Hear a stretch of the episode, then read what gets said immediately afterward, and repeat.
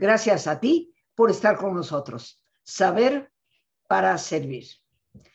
El día de hoy, queridos amigos de Manteles Largos en el programa, nos visita una gran amiga, queridísima amiga, colega, que hoy nos acompaña, conocida de todos ustedes. Nuestro tema muy importante, el caos del vacío existencial.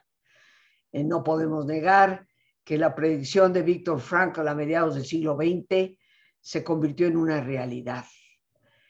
El grave problema de nuestras neurosis ya no sería la sexualidad, sino más bien el vacío que a veces sentimos en la vida. Y hoy nos acompaña Marisa Escribano, que todos ustedes conocen, una imagen siempre bonita e inolvidable, tanto en la televisión, en la radio, en todos los medios en los que ella ha estado y sigue estando presente, eh, conductora de Diálogos en Confianza en Canal 11.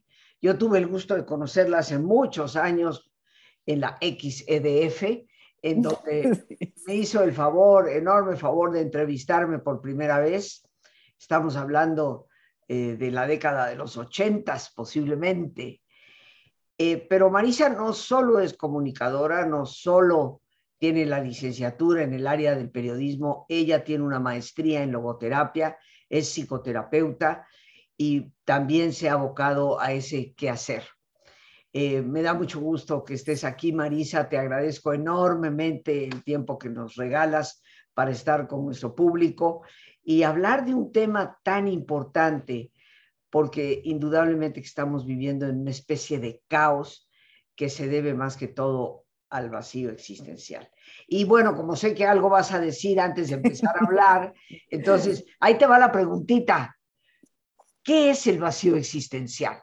¡Wow! Qué, ¡Qué preguntota! Primero déjame saludarte con mucho cariño y saludar a todo tu público como siempre, porque pues me encanta estar aquí me encanta que me invites, me encantan nuestras pláticas.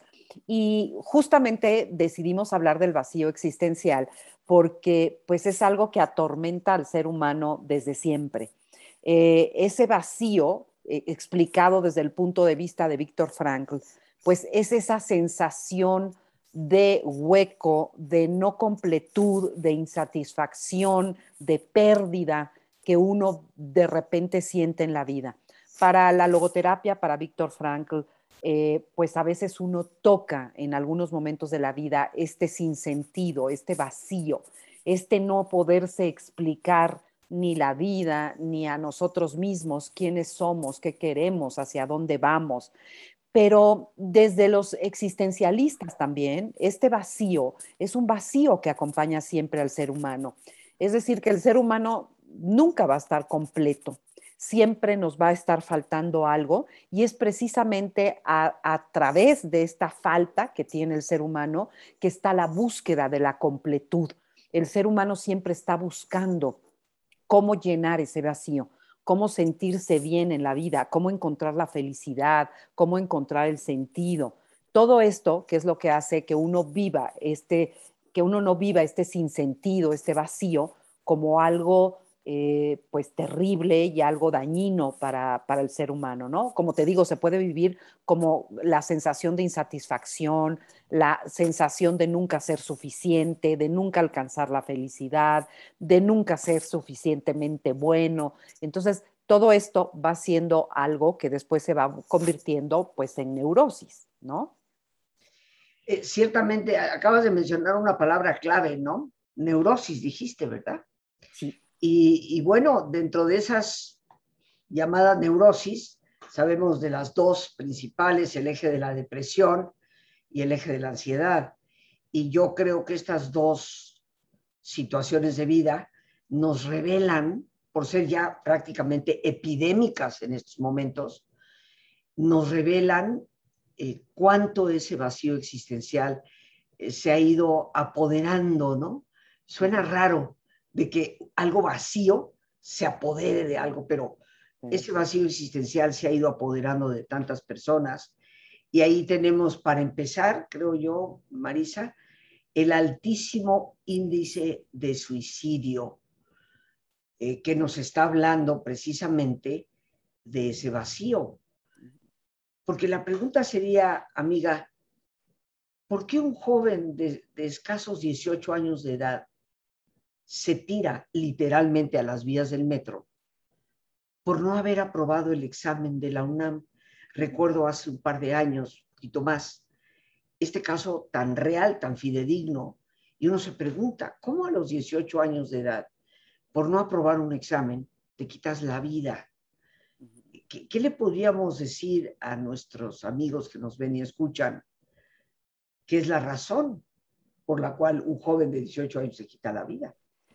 Ay, fíjate que es un tema terrible porque además ha aumentado muchísimo durante este tiempo de pandemia. O sea, las estadísticas son verdaderamente alarmantes. El otro día leía y decían que alrededor de 1.500 jóvenes se quitaron la vida el año pasado. Jóvenes, o sea, estamos hablando desde 12 años hasta los 19, ¿no? 20. Entonces, pues es un índice importante que habla de eh, el desasosiego, la depresión en la que viven muchos de nuestros jóvenes. Yo creo que hay por ahí señales de alarma que uno debería estar pendientes, pero más allá de eso, eh, ¿por qué alguien de tan corta edad decide quitarse la vida? Yo me imagino que es multifactorial, pero algunas de las razones que me parece que saltan a primera vista es eh, las relaciones que tenemos con nuestro, eh, pues, nuestro sistema de seguridad más importante que es la familia, ¿no? Esas relaciones que tenemos con mamá y con papá, pues nos van marcando, ¿no?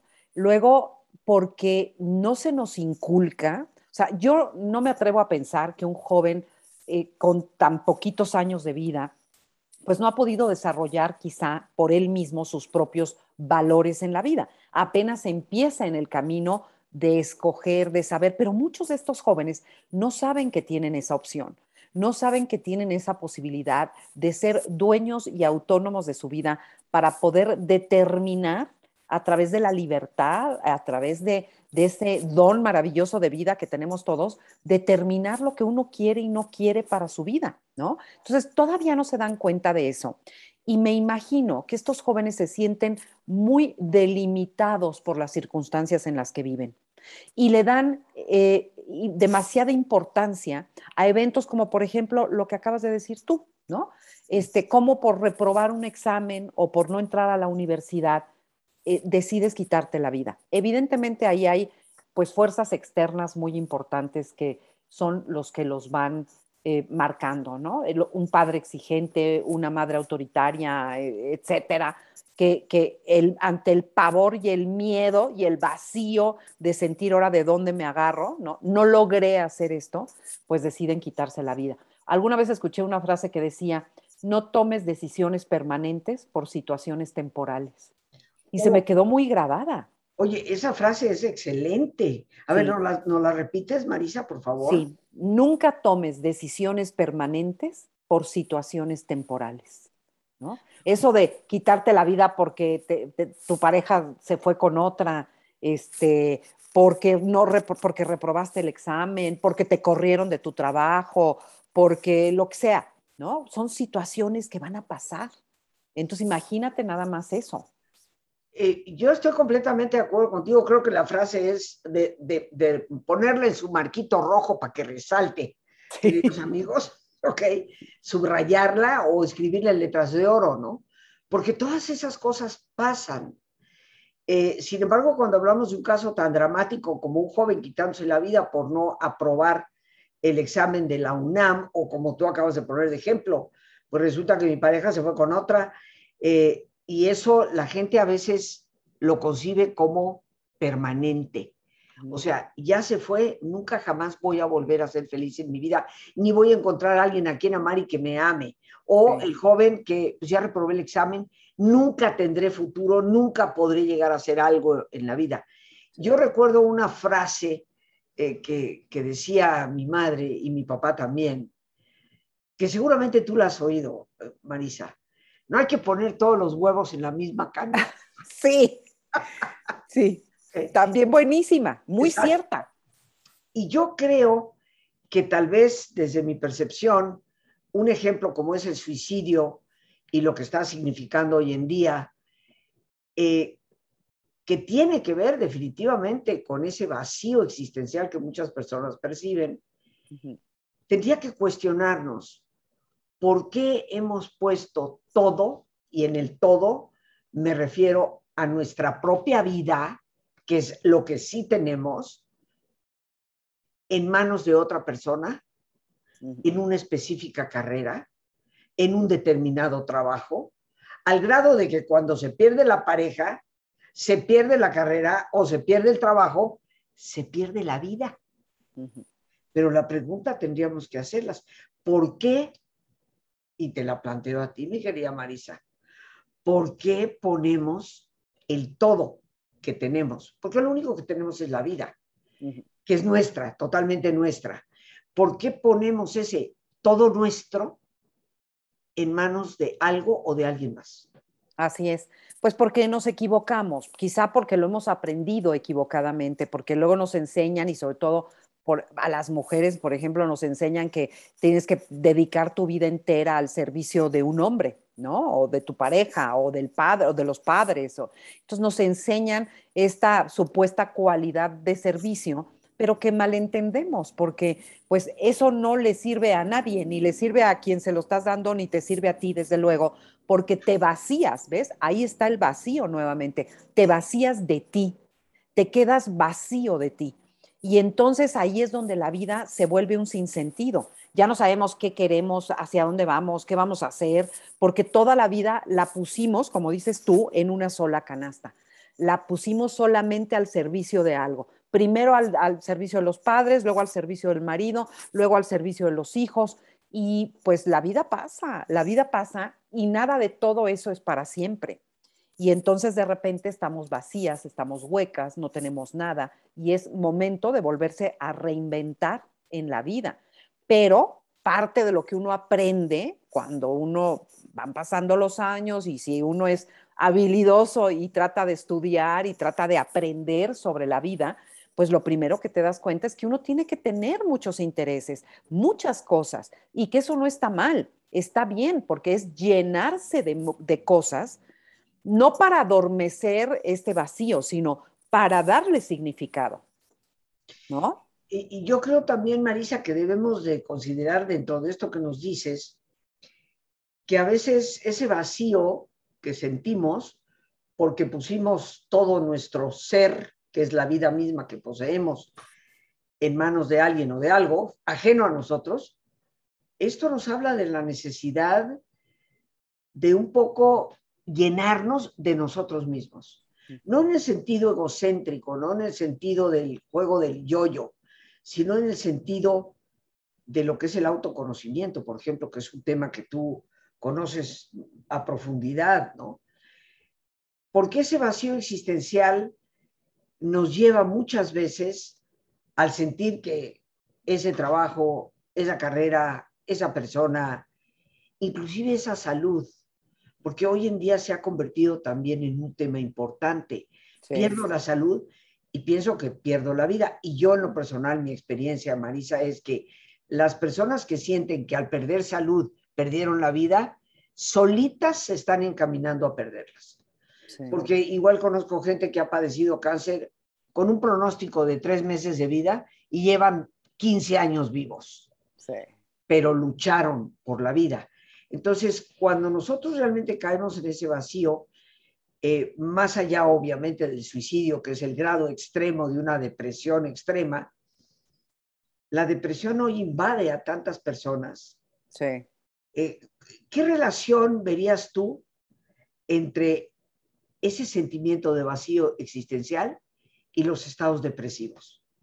Pues todo, absolutamente, porque hay muchas cosas que ahorita te platico, pero que nos van llevando justamente a sentirnos eh, con esa desesperanza, que esa desesperanza prolongada te lleva a una depresión absoluta, una depresión y una apatía, digo yo, porque hay diferentes grados, ¿no? No todo el mundo está deprimido en su cama, eh, dormido todo el día, porque no se puede, pero mucha gente tiene esta sensación de lasitud, de apatía, del para qué, ya para qué, para qué me levanto, para qué me esfuerzo, para qué hago, ¿no? Si, si de todas maneras esto está horrible, si no veo salida. Es decir, que todo este, estos, todos estos pensamientos negativos, repetitivos, nos llevan a un estado de depresión. Y ese estado de depresión nos lleva a la sensación de vacío absoluto. O sea, como te decía, estoy lejos de mí, estoy vacía de mí y por lo tanto vacía del mundo, vacía de proyectos, vacía de, todo, ¿no? Y es el peor, la, peor de las sensaciones y de los sinsentidos en la vida. Se nos olvida que la vida es muy corta, pero hay muchas cosas que nos llevan ahí y hay muchas señales que tenemos. Y antes, por ejemplo, de la depresión, también está la ansiedad, que te va diciendo, para mí la ansiedad es como esa, ese foco rojo, esa señal de que algo nos está pidiendo la vida, algo distinto, algún cambio, alguna transformación, alguna cosa que, ¿no? que tiene uno como tarea en ese momento y por eso surge esa sensación. Sientes angustia porque sabes que algo tienes que hacer, ¿no? Fíjate, ahorita esto que, que tocas, Marisa, es tan importante en cuanto a la ansiedad, pero me encanta el enfoque que le has dado de un aviso, un foco rojo de que algo debe de cambiar en nuestra vida de que algo debemos hacer. Y fíjate que en algunas ocasiones cuando yo hablo de ansiedad y hablo de estrategias para el manejo de esta emoción, que es básicamente el miedo, porque la ansiedad es básicamente miedo. Eh, una de las estrategias para superarla que yo propongo es no postergues. Lo que tienes que hacer, hazlo. Porque yo me remonto a mis épocas escolares porque amigos no se crean que yo era alumna de excelencia y de 10, no. Eh, por ejemplo, tú sabes que me apasiona la historia, Marisa. Sin embargo, la materia que más reprobaba era historia, pero yo lo atribuyo a que la maestra me, chocaba, por un lado, aburrida como, como nada, y, y, y no sacaba yo buenas calificaciones. Pero me recuerda esto de la ansiedad, porque llegaba yo a veces con la expulsión de la escuela. Me expulsaron de la escuela en alguna ocasión durante tres días. Fuera. ¡Wow! ¡Qué increíble! tenía que llevar yo la boleta a la casa en un viernes, en donde decía que ni lunes, ni martes, ni miércoles podía yo ir a la escuela. Y yo decía, Dios mío, ¿cómo le digo a mis papás? Me van a colgar, ¿no? Mi papá se va a poner enojadísimo, mi mamá casi me va a llorar. Entonces, ¿a qué hora se los digo? No, no, no, pues hoy no no, no, no, de golpe. Y luego el sábado, no, el sábado no, el sábado no, porque no me van a dejar salir. Esto era en la secundaria. Y luego, este, el domingo. No, el domingo todos vamos a comer en familia y, se va a armar la, la, de Troya ahí en la casa. Y, y, llegaba el domingo en la noche, Marisa. y yo me pasé todo el fin de semana en un estado de ansiedad ante lo inevitable, ¿no? Eh, y finalmente te voy a decir cuándo lo decía, lo decía el lunes por la mañana. Pues eh, eh, yo me iba en el camión a la escuela y mi mamá decía, bueno, bueno, ya, ya hay que irse. Entonces a esa hora que papá ya había salido de muy temprano. ¿Qué crees, mamá? Oye, mamá, fíjate, ¿cómo, mijita? No sé qué, no sé cuánto. Pero había yo sufrido durante tres días, ¿no? Eh, y yo creo que la ansiedad, precisamente al no hacer lo que tenemos que hacer y postergarlo, es cuando se nos va creando un estado de angustia. Sí. Ahora, tú, tú mencionabas hace unos momentos, y coincido totalmente contigo, la ansiedad es como una antesala de la depresión. Y por eso generalmente la gente con problemas depresivos toma medicamentos que son ansiolíticos que bajan, reducen la ansiedad. Ahora, yo creo, Marisa, y esto es una preguntita que te hago ya brevemente antes de que nos vayamos al ejercicio. Desde mi perspectiva, el único antídoto para el vacío existencial es la búsqueda y el encuentro con un propósito de vida. ¿Cómo lo verías tú? Si alguien te pregunta, Marisa Escribano, por favor, dime, ¿de qué manera es que yo puedo salir de este estado de vacío? ¿Qué le dirías? justamente lo que acabas de decir, es en, dándole, porque no es que te, te aparezca, sino es dándole un sentido a tu vida, dándole un propósito. Y para darle un propósito a la vida hay que tomar postura, hay que tomar decisiones, hay que decidir la vida. No es nada más esperar a que pase la pandemia, a que pues a lo mejor me llegue el trabajo que quiero, a que, ¿no? A que, a que, a que tenga la casa, a que me case, a que tengan los hijos. O sea, no es estar postergando, sino es tomar postura hoy con lo que tienes y con lo que hay. ¿Qué sí puedo hacer hoy? Y eso es irle dando un propósito a la vida, irle dando sentido a la vida.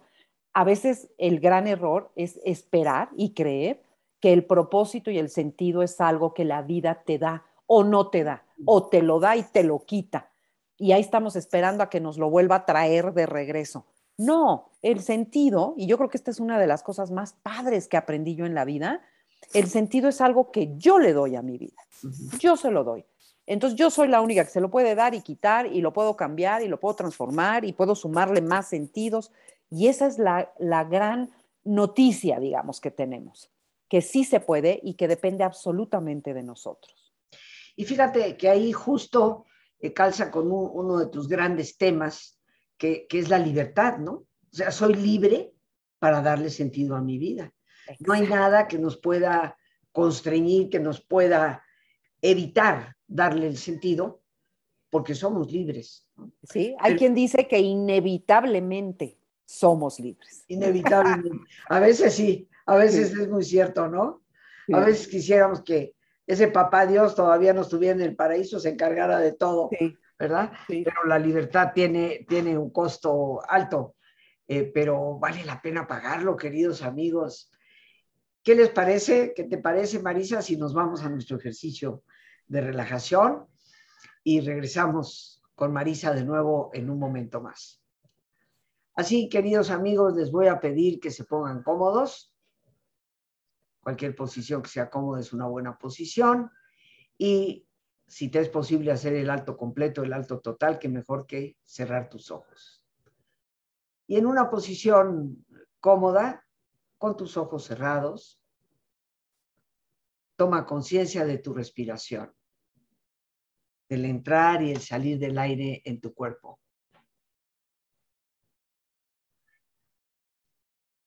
Imagina cómo al inhalar así como llevas oxígeno a tus células, inhalas también serenidad para tu mente. Al exhalar, así como tu cuerpo se libera de toxinas, imagina cómo en ese aire que sale también te liberas de todas las presiones y todas las tensiones. Respira profundamente.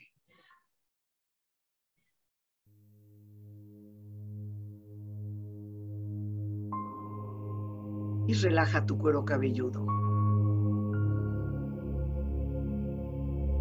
Todos los músculos que cubren tu cabeza.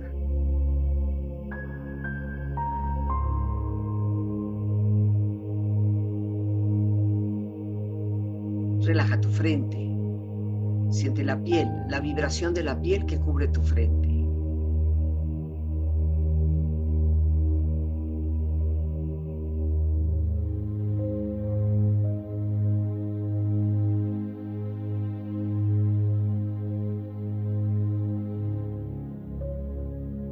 Relaja tus párpados, los tejidos que rodean tus ojos.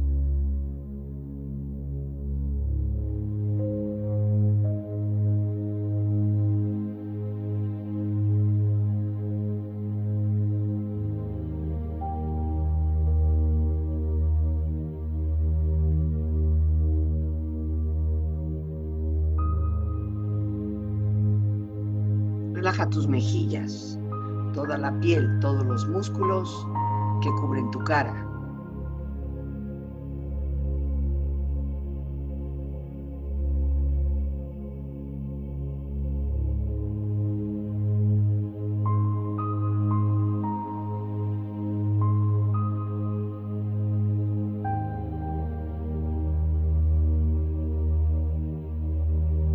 Relaja tu cuello y tu garganta. Siente su flexibilidad, equilibrio, balance.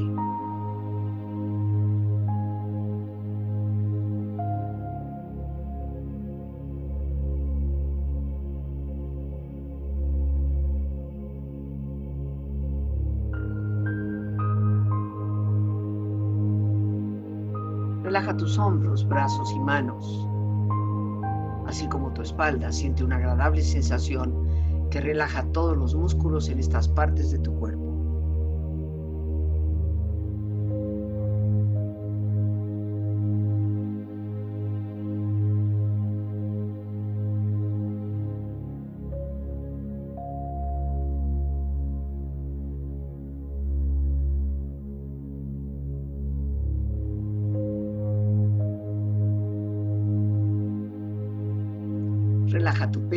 Exterior e interiormente, relajando todos los músculos, imaginando a todos tus órganos internos funcionar rítmica y saludablemente.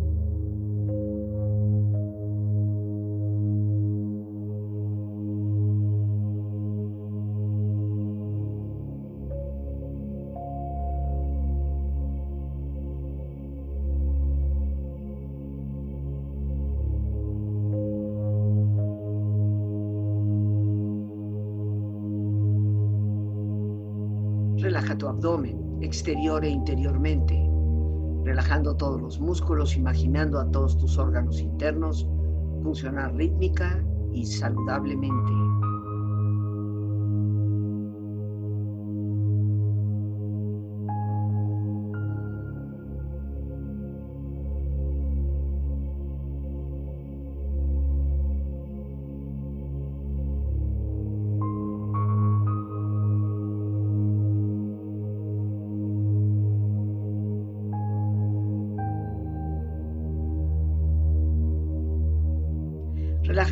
Tus rodillas, siente la piel, la vibración de la piel que cubre estas partes de tu cuerpo.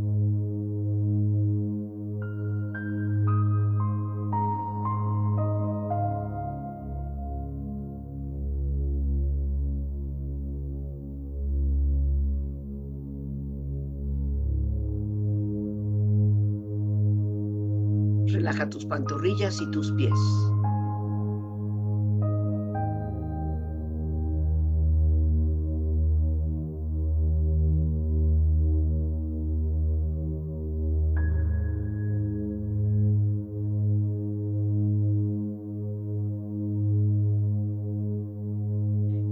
Cuerpo profundamente relajado, proyecta en tu mente la imagen de un lugar ideal para el descanso.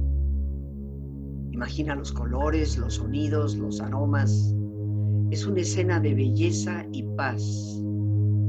Siente estar ahí.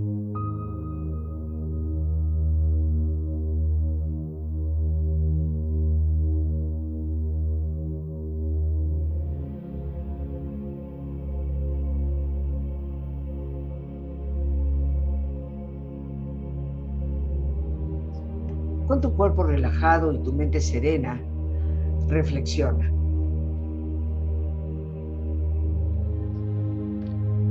Es curioso que la vida, cuanto más vacía, más nos pesa.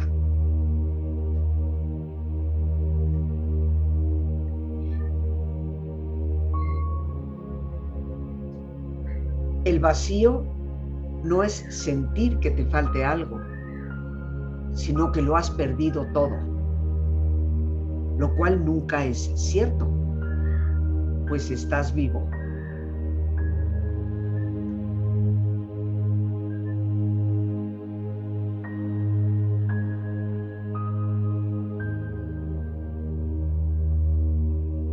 La vida nunca se vuelve insoportable por las circunstancias, sino solo por falta de significado y propósito. Y eso tú siempre lo puedes crear.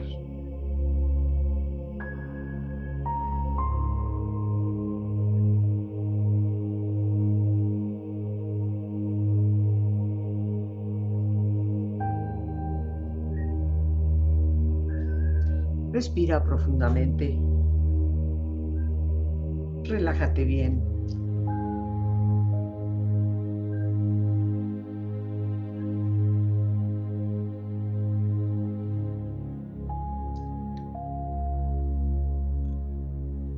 Y con esta experiencia, empieza lentamente a estirarte.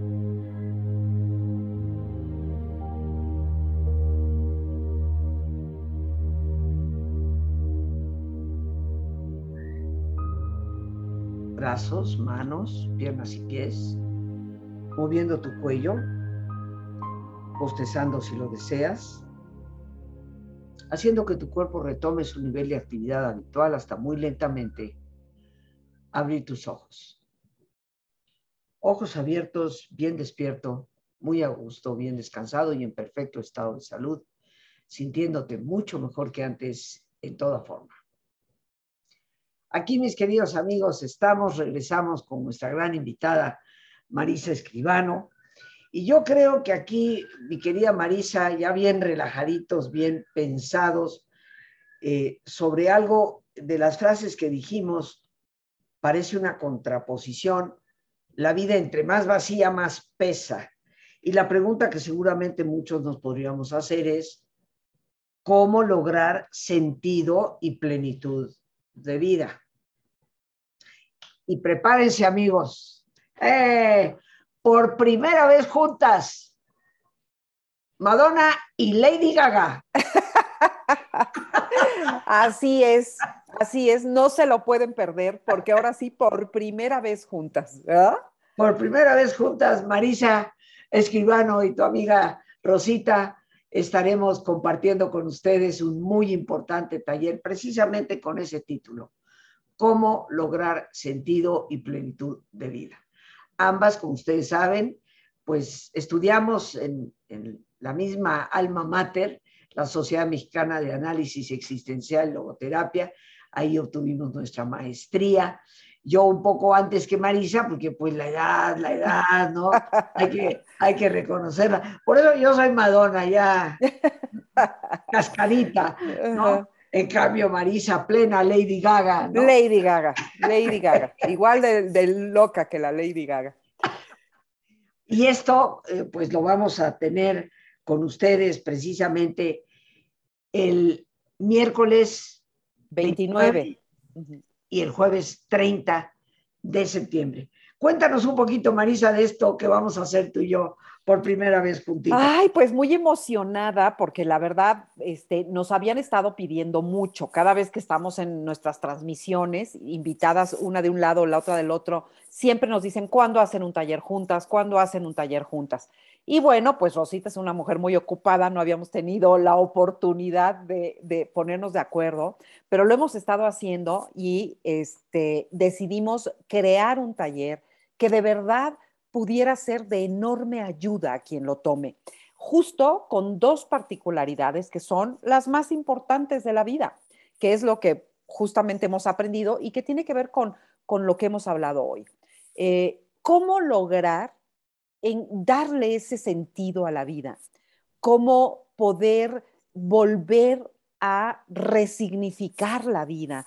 cómo se hace cuando pues uno ya trae un bagaje, ¿no? Uno pudiera pensar que al principio es fácil porque todo es crear, crear, crear, pero cuando ya has establecido una serie de ataduras en tu vida, de circunstancias en la vida, tienes hijos, tienes pareja o no tienes pareja, pero tienes trabajo, pero tienes esto, ¿cómo puede uno resignificar la vida? Bueno, pues la buena noticia es que sí se puede y siempre se puede. Y entonces queremos justamente enseñarles a cómo cómo darle nuevamente un sentido a la vida que nos permita vivir en plenitud. ¿Quién no quiere vivir pleno? ¿Cómo se vive pleno hoy, en plena pandemia, con tantas circunstancias adversas alrededor? Eso es también parte de lo que vamos a estar viendo en este taller. Y bueno, amigos, pueden ustedes llamar o comunicarse vía WhatsApp, Telegram, Signal, el servicio que ustedes prefieran. O sea, pretexto no hay. Pretexto no hay para poder comunicarse al 55 37 32 9104. Lo repito con todo gusto, 55 37 32 91 04. No se pierdan esta experiencia de ver a Madonna y Lady Gaga juntas vía, vía Zoom. Y créanme que no solamente lo vamos a pasar bien, como dice Marisa, vamos a encontrar herramientas, comprensión, porque vamos a tocar eh, temas muy importantes, dos temas muy fuertes en Marisa que ella ha trabajado intensamente, el autoconocimiento y la libertad, y por mi parte, la responsabilidad y los valores, esa parte profunda interna que es la que nos permite afrontar desde una perspectiva mejor, pues las incongruencias de la vida, eh, los, los desmanes y vapuleos que la vida nos da. Eh, para Marisa y para mí será un privilegio el poder servirles, el poder acompañarles desde nuestros conocimientos de logoterapia.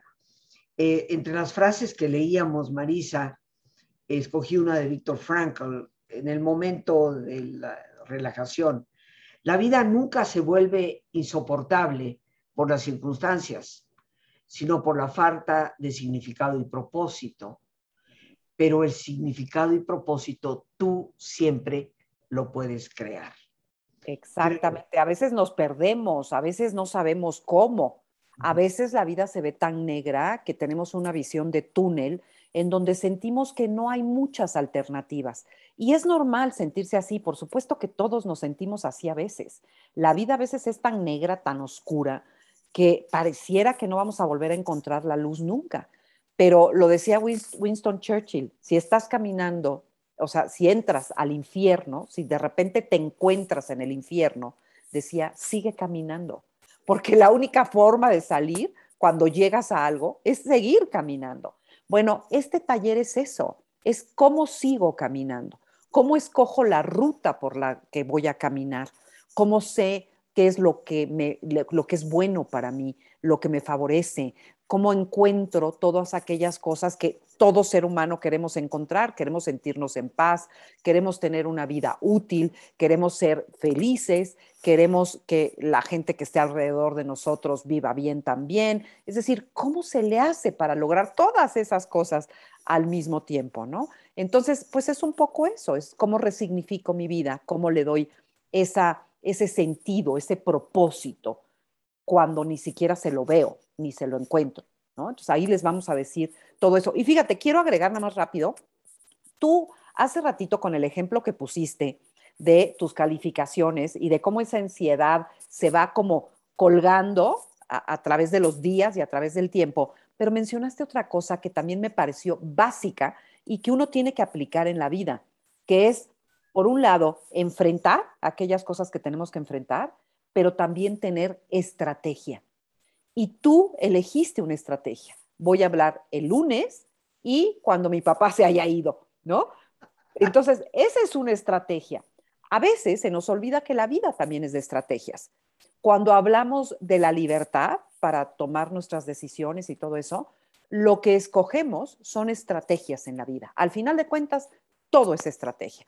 y uno tiene que tomar postura, cuando yo digo tomar postura, es elegir esa estrategia en mi vida voy a hacer estas cosas y voy a elegir estas otras y voy a ir por estas rutas. Y es como cuando te vas a ir de viaje, decides qué maleta te llevas, qué ropa le pones, este, si te llevas o no te llevas un suéter, si te llevas o no te llevas un traje de baño, pero también decides si te llevas algo para comer en el camino, este, si, si a lo mejor e, el, el trayecto va a ser largo, decides qué te vas a llevar para comer o para beber, este, qué vas a necesitar, eh, un poco te, antepones al clima que pueda haber para tomar todas las medidas que en este momento parecen correctas y necesarias para el trayecto que vas a emprender. Eso es esta estrategia y eso es lo que tenemos que hacer en la vida también. Claro, y eso depende de uno de los temas que vamos a tratar, que es la responsabilidad, ¿no? No te puedes lanzar como el borras y a medio camino decir, ay caray, no traje cambio de ropa, no traje ni un cepillo de dientes, no, no traje esto o aquello y no lo que simplemente pueda yo volver a reponer en el camino, sino lo esencial de nosotros mismos. Marisa, yo te quiero agradecer esta visita. ¿Ya se acabó? Ya, se nos acabó el tiempo, ¿cómo ves? Qué rico. Nos, nos pasamos, pero eh, cuando tú y yo agarramos el micrófono, ¿verdad? A ver quién nos para. Pero no se lo pierdan, queridos amigos. Repito, el día miércoles 29 de septiembre y el día 30 de septiembre de 7 de la tarde a 9 de la noche. Ustedes me van a ayudar en ese día a llenar, seguir llenando mi vida de, significado, porque justo ese día 29, día de los arcángeles, San Miguel, Rafael y todos ellos, mi madre cumplirá exactamente 23 años de haber fallecido. Entonces, su compañía y su presencia en nuestro taller para mí será altamente significativa. Le dará mucho más sentido y plenitud a mi propia vida. Así que ahí los vamos a estar esperando. Les repito el teléfono 55 37 32 91 04. Mi querida Marisa, muchas, muchas gracias por estar en el programa. Y bueno, prontito estaremos. ¡Eh! Madonna, Lady Gaga. Y Lady Gaga. muchas gracias. Un beso a todos y como siempre un placer estar contigo. Muchas, muchas gracias. Y amigos, las gracias a Dios por este espacio que nos permite compartir, a nuestra gran invitada Marisa Escribano, a nuestra productora Lorena Sánchez y a ti, el más importante de todos, una vez más, gracias. Muchísimas gracias por tu paciencia al escucharme y por ayudarme siempre a crecer contigo. Que Dios te bendiga.